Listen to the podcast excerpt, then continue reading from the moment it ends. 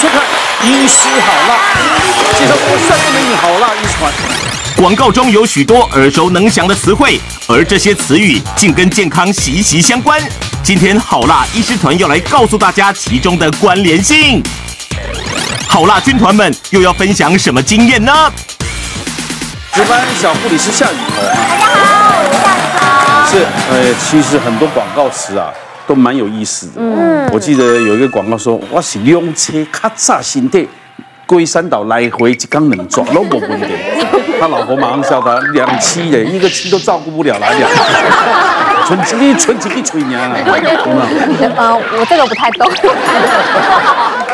你但我印象最深刻就那个什么小妹妹啊，张君雅小妹妹还是什么的，印象也很深刻啊。还有一个就是有一句就是一定要讲说什么母汤，像女生就是女人母汤剩几滴水，我这样台语讲对吗？女人，男男男男男人母汤剩男人母汤剩几滴水啊。就是女人数落男人啊。我觉得我觉得这集应该找杨秀慧来。还有一个就是男人千万母汤说不行啊，对，杨秀辉。对，这个纯纯几滴水啦，或者是千万母汤公不不行，这个要请泌尿科邱医生。哎，我们只有破题哈，千万母汤说不行。那房事不合怎么解决啊？其实我们呃去接触这一类的病人，大概分成四个四个方向来看啊。哦，第一个就是所谓的他们慢性病方面的问题，尤其糖尿病影响很大。第二个血管性的问题，包括心脏血管方面的问题，或阴茎海绵体的血管出问题，还是会造成这方面的痛。那第三个就是精神状态。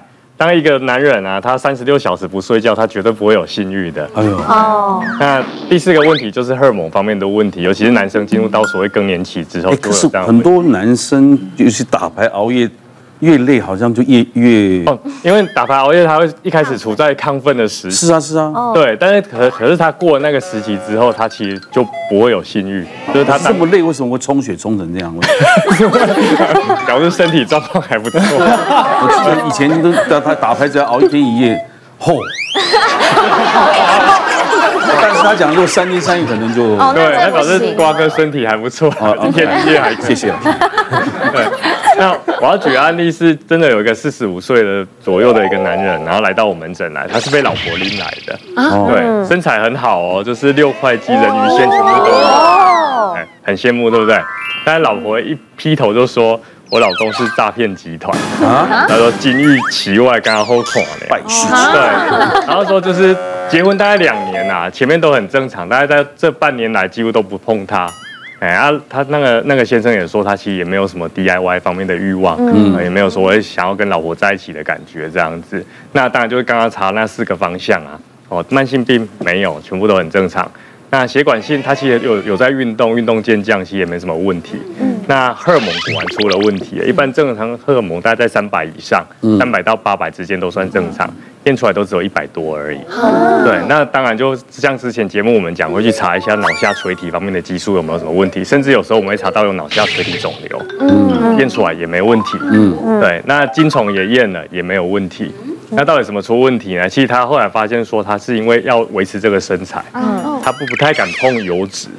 哎，所以它全部都是水煮料理。哦，那在很短的时间内瘦下来的时候，造成荷尔蒙会失调，这样会对。为什么？因为其实男性的荷尔蒙啊，它的原料其实还是来自于所谓的胆固醇，所以我们还是说要吃好的油，你不能完全没有。是。那当你没有原料，当然就不会去合成这个所谓的男性荷尔蒙。那短时间内降太低，它当然就会对老婆失去了这这方面的性欲。嗯，会不会只对老婆失去？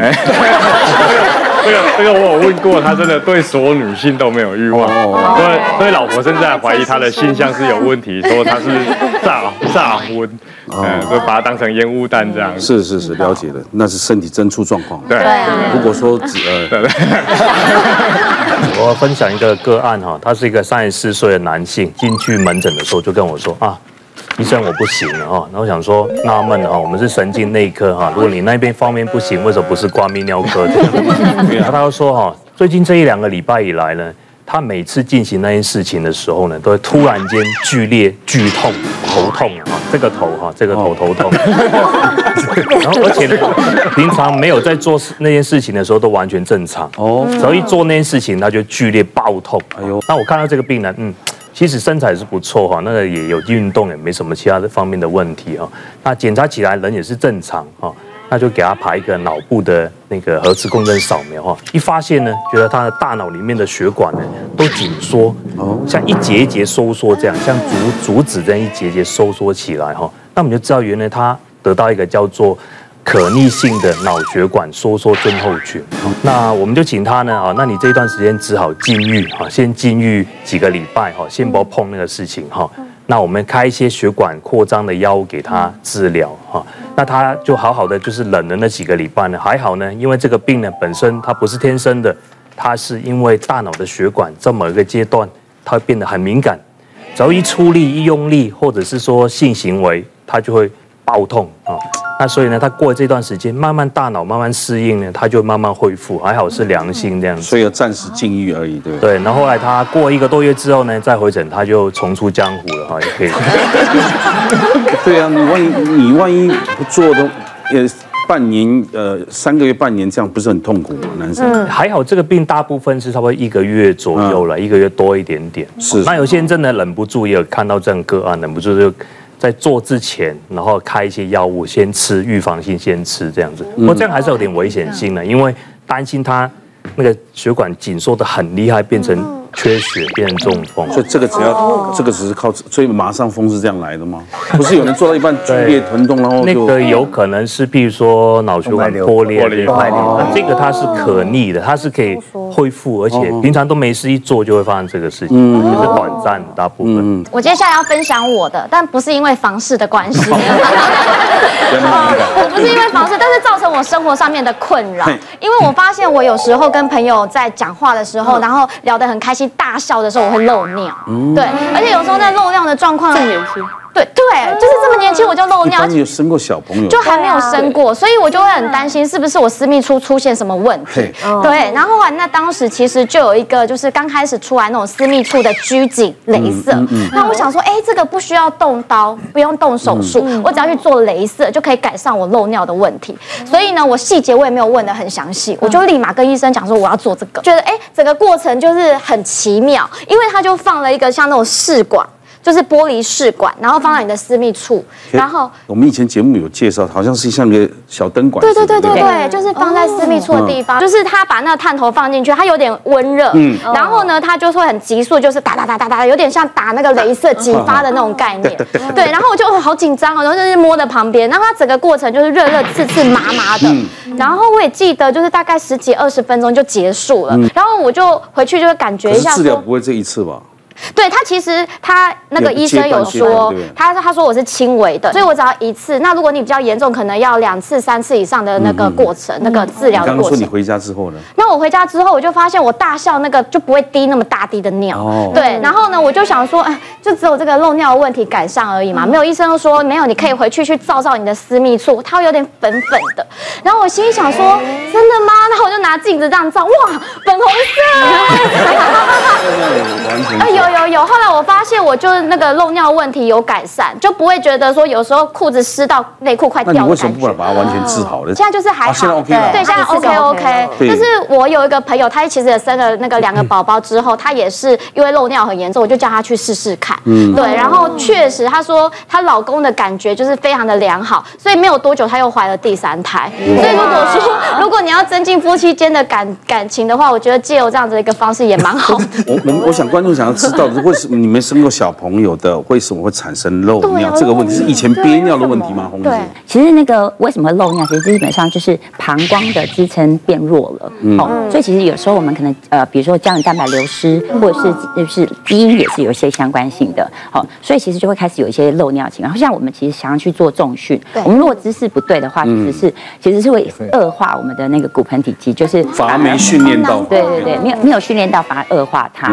那其实像那个雷。会建议就是，如果你有漏尿情况的话，其实会建议你做三到四次，对不对？哦一般是做三次。那如果说漏尿比较严重的话，我就会建议做四次。那再来就是雷射，另外好处就是它可以增加紧实度。嗯，因为像我自己有一个案例，就是他是一个呃离婚了，但是他之前生过三个小孩，那生三个小孩都是自然产，那他就会交了新男朋友。那新男朋友他就觉得说，每次跟他在一起的时候都没有感觉，他就觉得说。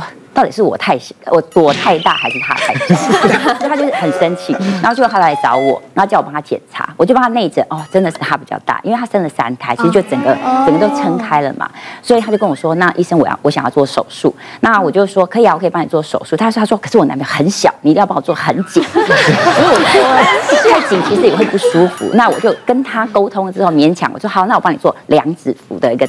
宽度，然后接下来再帮他做了一个镭射的治疗，然后做完之后，那当然他就是回诊的时候，他就说败部复活，他觉得哎效果非常好。哦，对对对对对。那除了那个紧实以外，那刚刚提到说美白，哈，私密美私密处它漂不漂亮，白不白，其实也是女生很很在乎的问题。对对，因为有一个案例，她是呃大概不到三十岁，然后她就是她的外阴就是小阴唇就是过长，然后也过厚，然后也就是因为摩擦的关系，就会变得很黑，她就觉得她自己要这样。非常，他就没有信心，所以他就常常有发炎的现象。因为他其实，因为就是私密处，如果说他的那个过长的话，其实会把一些脏东西就积在那边，嗯，就常常就发炎。就那个男生包皮过长是一样，哎，一样的道理，对，所以他就常常发炎，所以也对他很困扰。然后也因为他就是在外观不好看，所以他跟他男朋友在一起的时候，他一定要求关灯。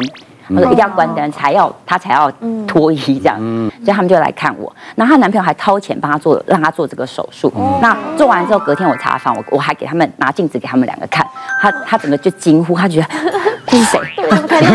现在大家谈性事好像都觉得没什么哈。在以前，一个一个男人家去讲自己的性问题看医生啊，懂我大家讲说，我有个朋友怎么怎么样。那我们真的有个同事泌尿科的嘛，就有一天有个男病人走进来了。也不是老病人，就是可能第一次进来看门诊，然后看看什么呢？问他哪里不舒服，他说：“医生，我没有什么不舒服，但我不过我想买点药，买什么药？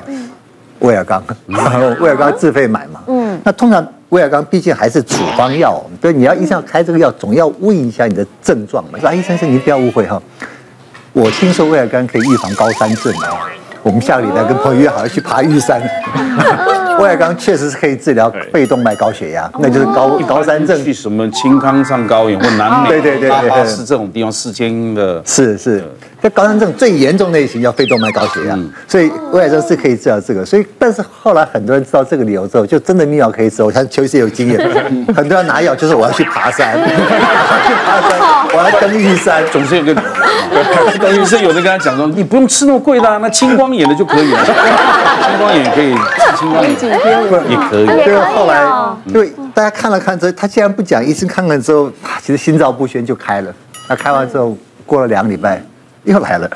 医生心想说，难不成要 爬山？对不对？上瘾。对，就是要问他说，哎，这有用吗？还是怎么？他说，哎，我挑战，我挑战台湾的百岳。所以后来这个模式就固定了。就大概真的是拿了一段时间，拿大概一两年了。所以有一天最后又要拿药，呃，又又要爬山的时候，医生突然就呱呱讲那句：“哎，百岳爬完了吧？”啊，我重复再爬一次。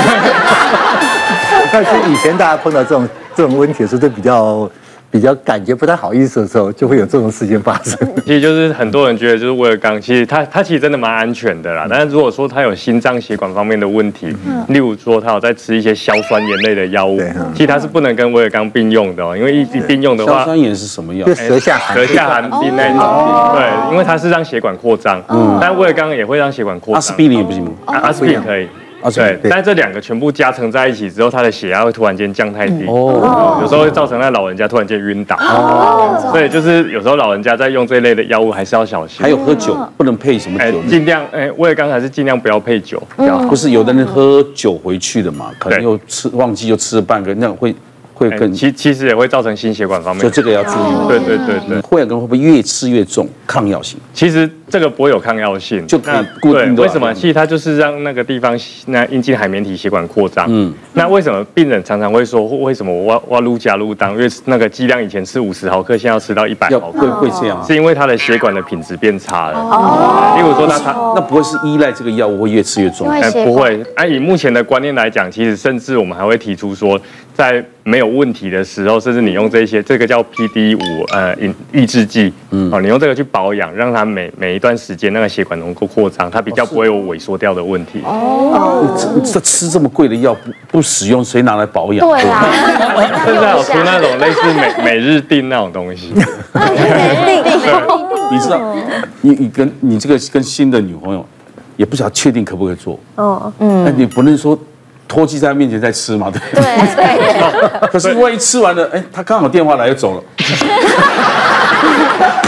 对，我再补充一下，对，现在这种剂型已经非常的多元化，嗯，甚至它做成那种膜，还有一片纸，它不需要水，然后就这样贴在那个舌头里面，它自己就消化掉了，这么先进。甚至还有这种病，就这种膜膜状的药物。两个要沟通了，我今天吃这个，你不能有事哦，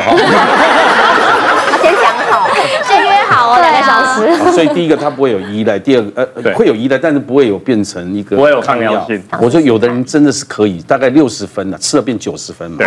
那如果你不吃，它会不会六十分变成五十五分？哎，不会，不会吗？对，它不会往下掉。是是，我是都是很多观众在问啊，对，都是维持在原本的那个状态。哦，是是是，我我自己是一个呃三十岁的一个男性，那他那时候来呢，BMI 就只有三十二，其实真的变态性肥胖要三十五以上，然后他三十二以来就就说他要减重，那我们就是呃用呃运动饮食啦，加上内科药物去帮忙他。治疗了大概差不多半年，那他也 BMI 值从三十二掉到二十八，哎，其实成效也不错。嗯，我看他瘦这么好，我很开心，都在鼓励他。可是他每次来都愁眉苦脸。他觉得呢，之前这一两年，他跟太太，他想要，他心有余而力不足。他觉得他想很想，心里很想，但是就是不行。他觉得说，他预期他减重下来的时候，应该就行了这样子。嗯嗯。结果呢，他说，他就直接跟我说，陈医师，我现在 BMI 从三十已经掉到二十八了，这样应该很标准啊。为什么我的小鸟还是回不来？这样，好，它其实原因是什么样？你知道吗？体重过重的时候，它其实有高血压的这个情形。其实他吃的高血压的药物，人家明明就有一个副作用，就是会造成长期会造成阳痿。我说啊，我跟跟你换个药，调整药物试试看。他说，哎，回去改药，大概差不多三四天后，他就开始有感觉，他会觉得会不一样。是的，所以一旦有这方面的问题，我要好好去检视你现在所服用的药物有没有这一类的副作用，去改变药物就可以了。对。哦，所以男生就宁可战死，也不能苟且偷生。这个精神话，这样子。胃药真的非常，尤其中药的胃药，你知道吗？它里面可能有薄荷的成分在，所以你吃下去好像很会打嗝，咕噜咕噜气都通了。对。可是薄荷就是让男生会有哦，真的哦，真的是薄荷，不错哎。一般就是如果有的部分是啊，但是如果你要纯中医理论，行气的要吃过长。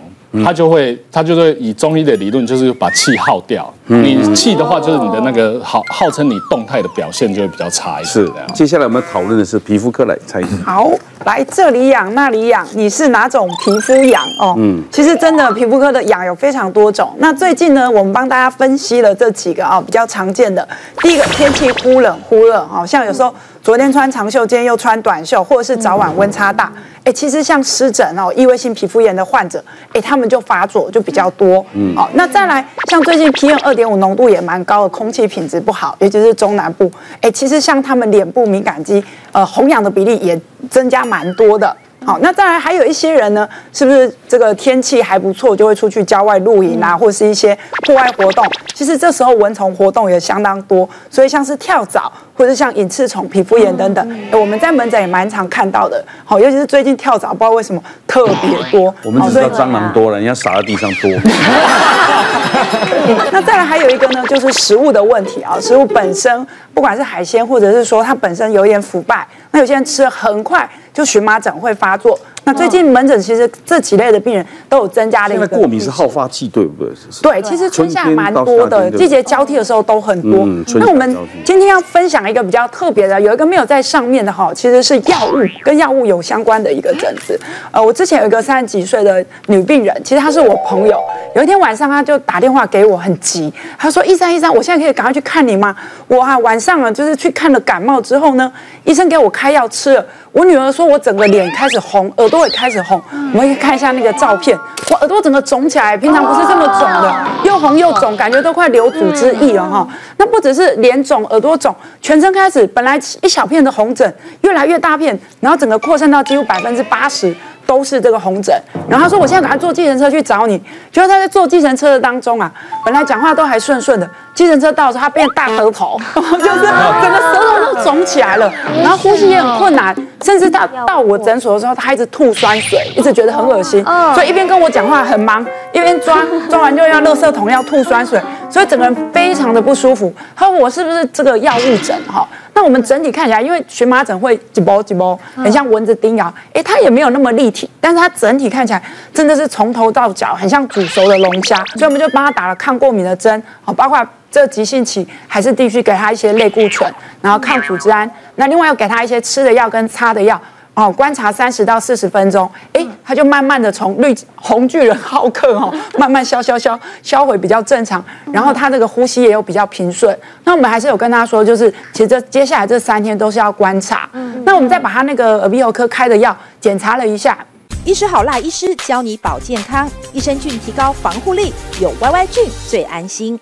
韩国 B 卷 for 比菲德氏菌，外号 YY 菌，粘着力优异。韩国多家医院研究肯定，有助下来才有效，让你轻松面对环境与季节变化。第二代永德益生菌高敏力。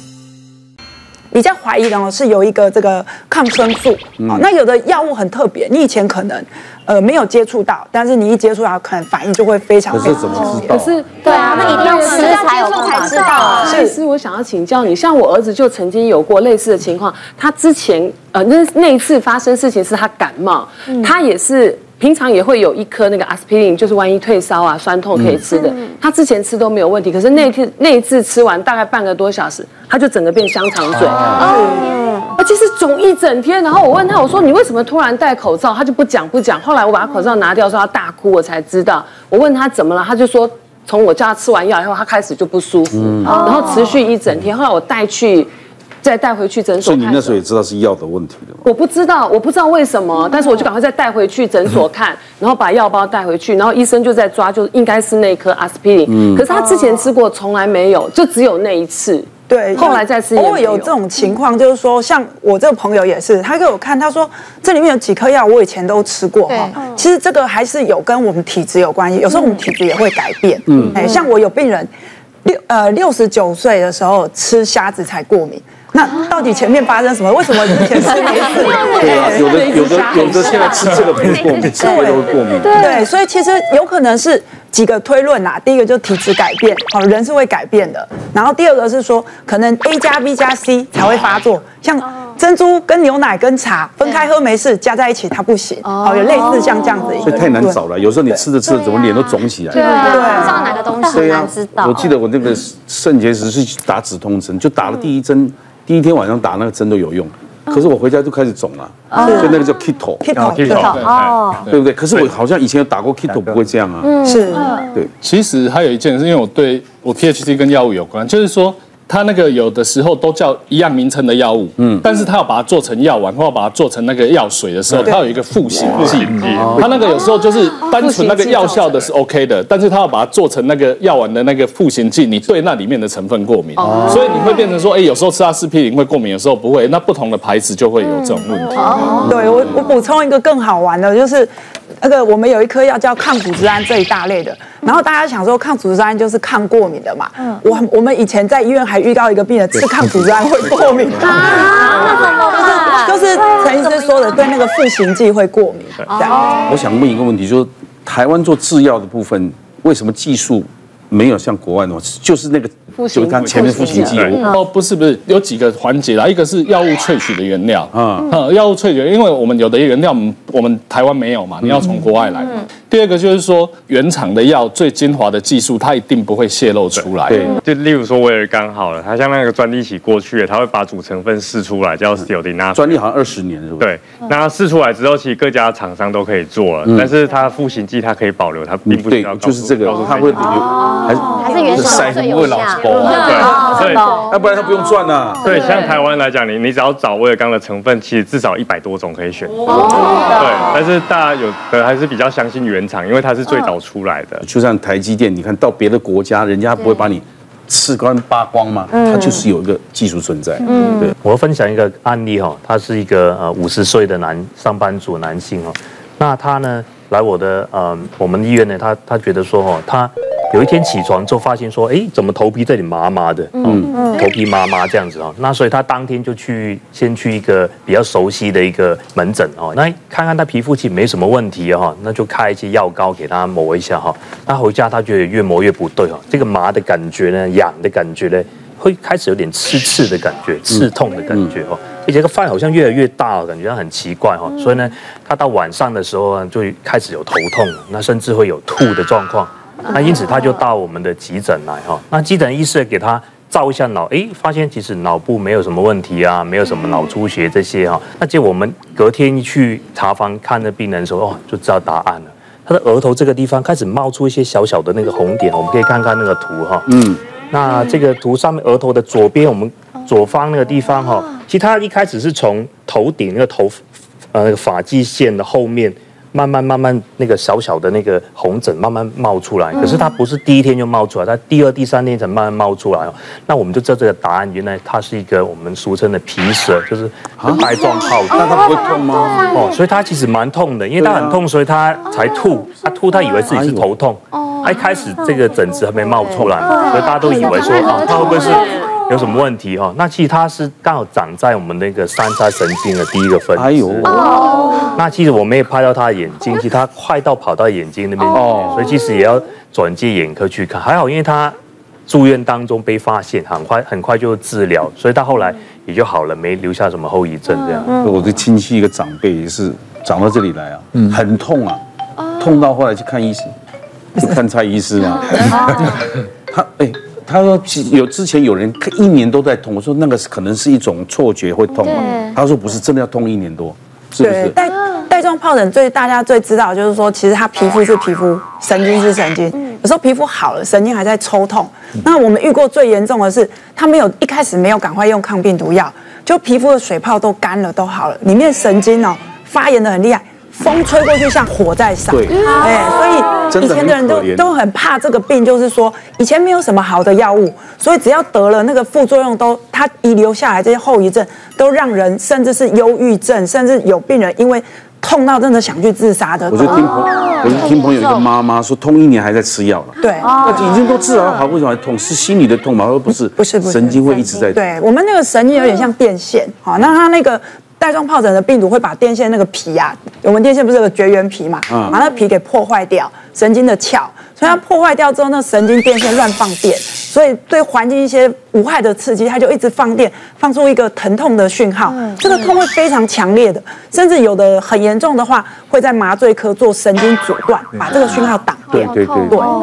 我的是换季的时候，我皮肤会有点出一些状况，然后有一次就是非常非常的严重，因为我就是一开始我觉得在换季皮肤干痒，可能是哎可能是保养品的问题，还是有可能是我枕头没有洗干净，所以呢我就是一开始没有很在意，但是我发现它越越来越痒，越来越痒，我就会开始抓，抓完之后我就哎过没几天，我就会发现我的皮肤就一。这样子一白白的，一块一块一块一块。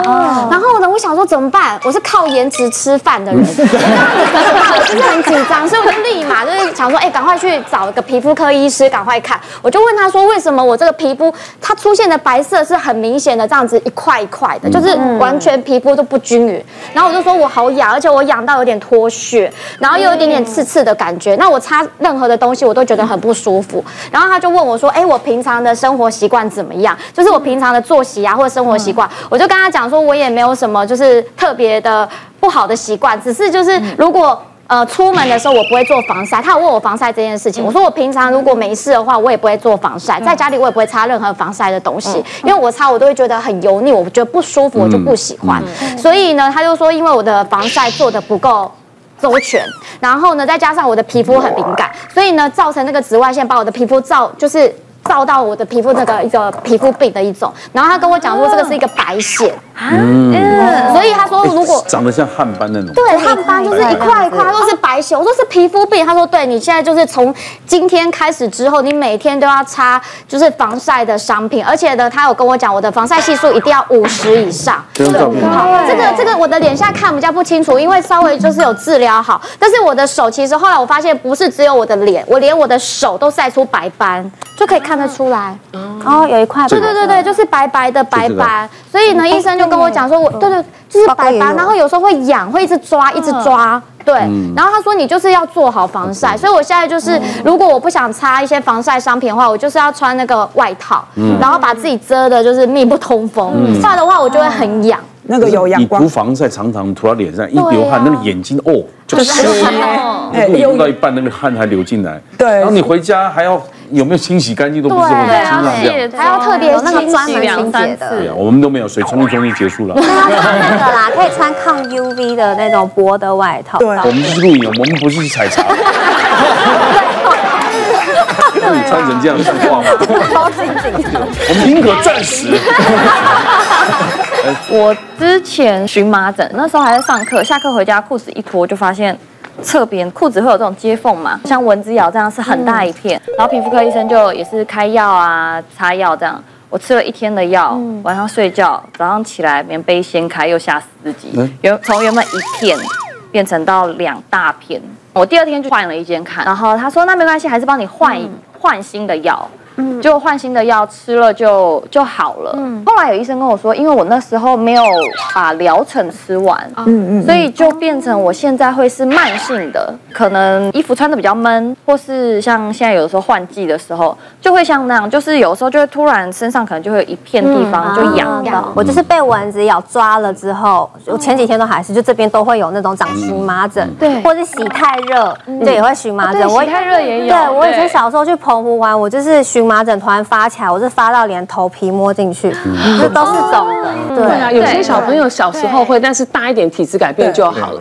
我女儿以前就是这样，她只要吃到任何的便当，就是任何的东西，只要放在鱼的下面，它只要一吃完就全身，而且是很恐怖的，很敏感的。所以她不能吃海鲜呢。现在没事了。对，那时候我带去看医生，医生就说，呃，让他多运动，然后体质改变，长大慢慢慢就会改了。医生常常讲啊，你有什么病什么病，那我们就说啊，你要睡好啊，不要有压力。其实你知道，现在有很多很多病，真的跟这两件事情有很大很大。你说睡觉这件事，单单睡觉这件事跟这个压力这件事，因为有这种妈妈，有这种妈妈压力就很大。我因为我自己哈，这是一个二十岁的一个女女生嘛，她一来门诊的时候，她就是那个包两个绷带这样子，然后我以为她是怎么烫伤跑来看我的门诊，结果后来呢，整个那个皮啊，就是都有脱皮啊，很厉害，从这个下上臂这样一直下来。那她说她其实脚也有，那其实她的原因是怎样？其实她是因为干癣，那干癣之后她去抓它变成这样子。那为什么她一直反复有干癣？因为她其实从小只要。就已经有肝炎这个疾病，好啊，然后呢，运动也比较少。那可是每次遇到考试压力比较大的时候，它就会比较大的一个发作。那这一段时间为什么发作这么厉害？像这大面积的烫伤，就是因为他其实最近要准备考研究所。然后要考研究所的时候，其实他的睡眠也没办法很规律，然后压力又又非常非常大，那又在那边边看书边抓，然后越来就越厉害，到最后的连笔都不太能握，才来就医这样子。那后来呢，我们就跟他讲说，就是说用呃用要处理这个蜂窝性组织炎的这个问题，要抗生素。那当然干癬的问题也要有一点点，像他这么严重，其实正在发炎，其实还是要给予一点点类固醇的这部分。好，然后。其实呢，他就变成有好一点，但是就没办法全好，因为他还是要准备考试。那我跟他说，拜托你睡眠要好一点。然后他说压力很大，睡不着，就要再开一点点安眠药。所以至少让他变成说没办法睡觉啊，可以睡觉这样子。然后等到他最后一次，呃，几次回诊的时候，就有一次突然间大幅就改善。那改善，我就说，哎，奇怪，你这一次怎么好这么多？那、啊、就是考试考完的大概差不多十天后回诊，啊、那时候就整个都退掉。嗯，哦，所以其实单单你一个压力这个诱因，这个应该说这个致病因素不消除的时候，你再怎么用药食，就是药食往效啊。嗯，对，所以其实最根源的压力要去掉，然后睡眠也要睡好。那当然，如果做得到的话，运动是一个非常好的一个辅助的一个做法，这样子。我觉得每个人的也抗压性不同啊，有的人认为就是没什么事，有的人一有一点风吹草动就开始紧张紧绷。对，但是我觉得这种抗压别人帮不了你了，就你自己压力是自己给的。对对，或者我怎么应对看待这件事情，你才能协调。我们透过这个医学节目告诉大家，这个是很重要的一个调整。所以你能这么调整好，你你病就消一半。嗯，接下来我们讨论什么呢？我们接下来主题哦，是真的没有感觉吗？哪些姿势会容易压迫到神经？哦，那我先介绍一下这个翘二郎腿哦，很多人都翘二郎，现在可能目前有翘二郎腿，但是蛮容易压到我们那个叫腓神经哦。另外呢，我们常做的事情，比如说我们去打扫啊，手腕的，比如说擦桌子这些哈，或者骑脚踏车、骑摩托车，甚至就是说打键盘，如果你的姿势不良的话，容易压迫到我们这个手腕这个地方哈，叫做腕隧道症候群哈。那最后一个呢，我们常遇到的那个呃叫恩爱的情侣哈，我们那个情侣有时候刚刚认识的时候热恋期嘛哈，那晚上礼拜六晚上可能一起睡哈，那男朋友都会手挎在那个女生的那个脖子后面哈，啊也不敢不好意思动了哈，就一个晚上就压久了哈，因为刚交往嘛，总是要建立一下形象，对，哦，然后一起来说哦发现。翘不起来，手翘，手腕翘不起来，压到这里的神经，这个桡神经这个地方啊，所以这几个地方都是我们常遇到那个患者来求医的一个呃被压迫神经的位置。那我分享一个案例哈，他是一个才二十出头一个男生啊，然后呢，他一天起床之后，他发现说他的右脚不能动，哦，然后他很担心说啊，糟糕。我他的那个外婆外公哦都是脑中风的哈，所以他想说啊，他外婆外公也是一觉起来脚不能动，后来就完全瘫痪，就很担心，后就跑到我们门诊来哈。然后一进来看哦，给他仔细检查，他的脚不能动，他只有这个角度，脚板往上，脚掌往上这个动作翘不起来，可是往下是 OK 的，他可以垫脚尖哦，可以垫脚尖走路都没问题哦，而且他的手也没有任何的问题。讲话也很清楚，头也不会头痛、头晕啊。那我们就发现说，其实它并不是一个脑中风哈，它实际是压到一个叫做腓神经的哈。我们翘二郎腿哈，容易会压到我们的膝盖的外面的一个一个神经经过的一个地方哈，那个叫地方地方叫做腓神经哈。那后来再仔细问一下他的生活史哦，他除了很常翘二郎腿以外呢，当天的晚上好，他在客厅那边哈看电视哈。那喝了啤酒哈，然后很舒服呢，就睡着了，而且是翘着大二郎腿这样睡觉，所以应该是翘太久了，所以那个神经被压迫到，压到太久之后呢，然后没办法恢复，所以他就动不起来。那后来呢，这个病人后来去这个呃复健科去治疗哈，做一些复健啊、注射等等啊，一两周后就慢慢恢复了这样。其实刚才讲到脚压迫到麻麻的那个感觉，大概就只自己知道而已。那我分享一个更可怕的状况，就是说那。你当你的膀胱失去感觉之后，那也造成就是所谓的尿失禁。哎，那这种状况就是除了让你觉得很尴尬以外，甚至会让人失去自信心这样子。那一个六十几岁的大哥啊，他其实之前的主诉就是说，他常常就是去上厕所，可是他都觉得解不干净，他已经五到十年都这样子，可是不好意思跟家人讲。那近期就越来越严重，甚至他觉得好像有那种腹胀的感觉，不是急尿感啊。他说他已经失去那种急尿的感觉。他每次要去上厕所，感觉是因为他觉得下腹胀，所以他走到厕所去，到厕所他其实解不太出来，然后用滴的一样。那反而是走回自己的座位，然后坐的时候才开始慢慢露出来这样。子。对啊，这样影响到生活品质很大，因为那个味道会很重。嗯，所以后来家人才带他来看病。那后来我们只做了一个测试，我请这个大哥，他说你去上厕所，你尽可能去解，解完之后马上扫超音波，就膀胱里面胀了八百 CC 的尿在里面，就像水库嘛，他没有办法一次排空，他每次都外露，这样用滴的一滴一点点，哎，所以才会造成他这样的问题。嗯那为什么会造成这样的问题？第一个就是神经病变。嗯，有时候糖尿病造成一些膀胱附近方面神经的病变，所以他感觉已经丧失了。嗯，第二个，他长期有憋尿习惯，这个对膀胱其实也是一个很不好的习惯。嗯，啊，第三个，男生射物腺肥大，就好像水库水闸门前面挡了一颗大石头。所以它没有办法完全排空，哦，所以基本上我觉得说，只要有这些下泌尿道症候群，其实及早就医，它都是可以治疗的。那治疗方式有哪些？其实就是第一个，凯格尔运动，让骨盆腔底的肌肉收缩会更好。那第二个，透过一些药物治疗，像类似摄护腺肥大，让它放松，所以它水水闸门会比较宽，它就有办法完全排空。真的不行，其实还有手术治疗。那的确临临床上我们遇到一些比较可惜的案例，他那个已经让膀胱胀到太大。那其实那个神经都已经破坏得非常严重，嗯，最后那个病人必须要自己学那个单导，用那个单导管自己通到尿道里面，把那个尿液给导出来，好可怕哦，宁可战死，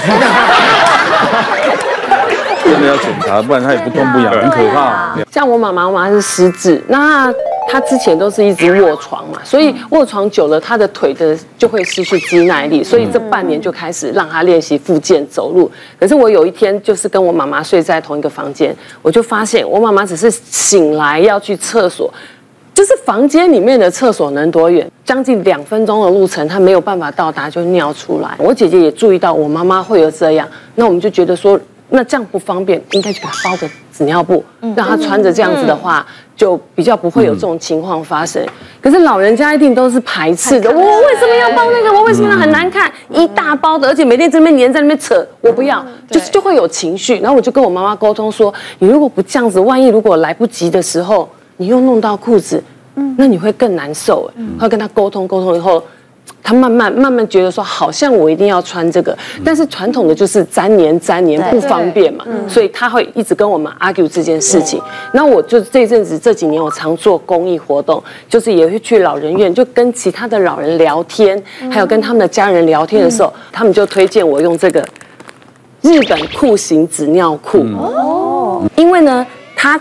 打开以后就是这样一件，它非常的轻薄舒适，而且它最厉害的是它在日本得到专利，它的你看它的腰围，它有两倍的弹性。我现在从这个两边穿进去，你看，可以哦，可以这么大哇！哎，给我来一件，来就补。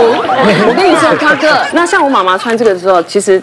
大家看穿着纸尿裤，你知道老人家，老人家穿上纸尿裤的时候，最在意的一件事情就是他还有没有尊严。哦，因为他又怕穿上去之后鬼大包，人家会看你，因为一大包相对的直觉反应，尿稍微很重，所以他们都不愿意。可是这个非常的轻薄，尤其是这边呢，它的侧边防漏，嗯，就是腿窝该边这里，你都不用担心说什么尿会渗出来，它的防漏做得非常好。那还有一件事情就是，有的时候我们可能是。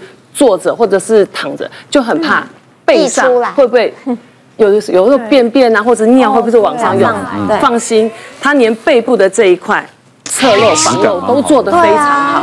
以前我外婆在穿的时候啊，她光是前面这边，她都会觉得很刺。对，因为是那个粘的嘛，魔鬼粘那个，而且弄得这里很不舒服。可是碰到皮肤，你就会一直瘙痒、瘙痒、瘙痒。可是像这个，我妈妈每天自己穿脱都非常方便。好想这里剪下来当博文。因为它这边质感很好，又非常好。你你现在摸，你会觉得它的触感都是很舒服的，因为它材质很好。那有时候你说到了厕所去。它还是可以脱啊，它就是在脱内裤，就像一条内裤啦。对对对，它不会不会觉得矮哟，不会觉得什么。然后最重要是，万一如果有便便的时候怎么处理？通常你以前的传统是你要要撕开扒开，就会勾到有没有？就哎呀，不会。其实你看这两边有那个接缝的地方，嗯，你就手指头对这个接缝的地方，哎呦，就扯开了。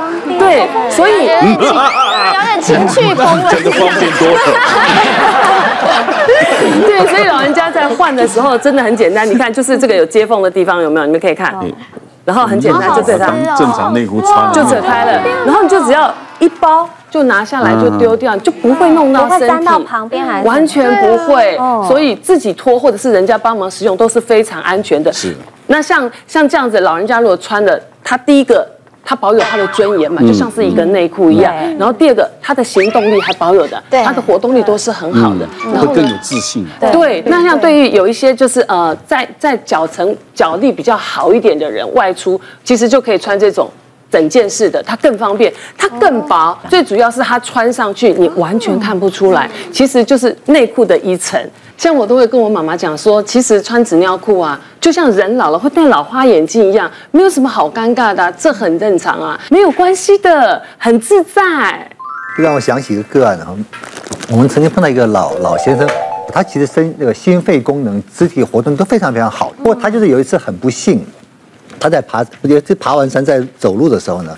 他就整个滑下去之后，整个背就直接着地。他着地之后就被送到医院来，除了疼痛之外，两脚会麻。结果发现他是在两节中间有一个椎间板被跌倒的时候破裂，整个往后突出之后就压到我们的脊髓。那这个老先生他的功能就快速从双脚无力之后，后来就发现他的膀胱也胀起来，没办法自己解尿。那开完刀其实手术都很顺利，就他家属去找我们的个案管理师，他讲说他爸爸现在哈大小便会有问题。那他们就给他包这个纸尿布，但爸爸他爸爸就很抗拒，不想包他就不敢去爬山，在家脚无力。后来他就自己怎么样，就很少出门。嗯，所以其实我们在临床上碰到很多这种，因为你的这个生理疾病，生理疾病已经修复完了之后，但是大家在照顾上可能因为不熟悉，可能。或许轻忽老人家心理层面的一些需求，像我们刚刚这个来宾所提到的哈，这老人家如果在不同的疾病阶段，他有不同的产品可以选择。那如果真的很严重，他是完全卧床的，用粘贴型的一个纸尿布，那当然就大家都觉得很方便，照顾者跟病人都没有什么太大感觉。但是如果老人家他是本身还有功能，他可以自动行走，或是他疾病疾病的初期的时候，其实这个穿脱型的裤型的这个纸尿裤，对老人家来讲是方便很多的。它可以自由活动，那它的防漏效果其实也不错。那最主要让老人家他觉得他的生活是正常的，他并没有因为他的某一些伤病或者退化的失能表现，让他觉得他自己是个病人。所以，我其实就在照顾老人家的时候，除了生理层面，心理层面真的要多顾及一些。嗯，日常的广告词语可能跟我们的生活健康都息息相关的啊。希望借由今天的讨论，大家多注意哪里的状况，尤其刚刚讲的射护线，来检查一下。来，谢谢大家。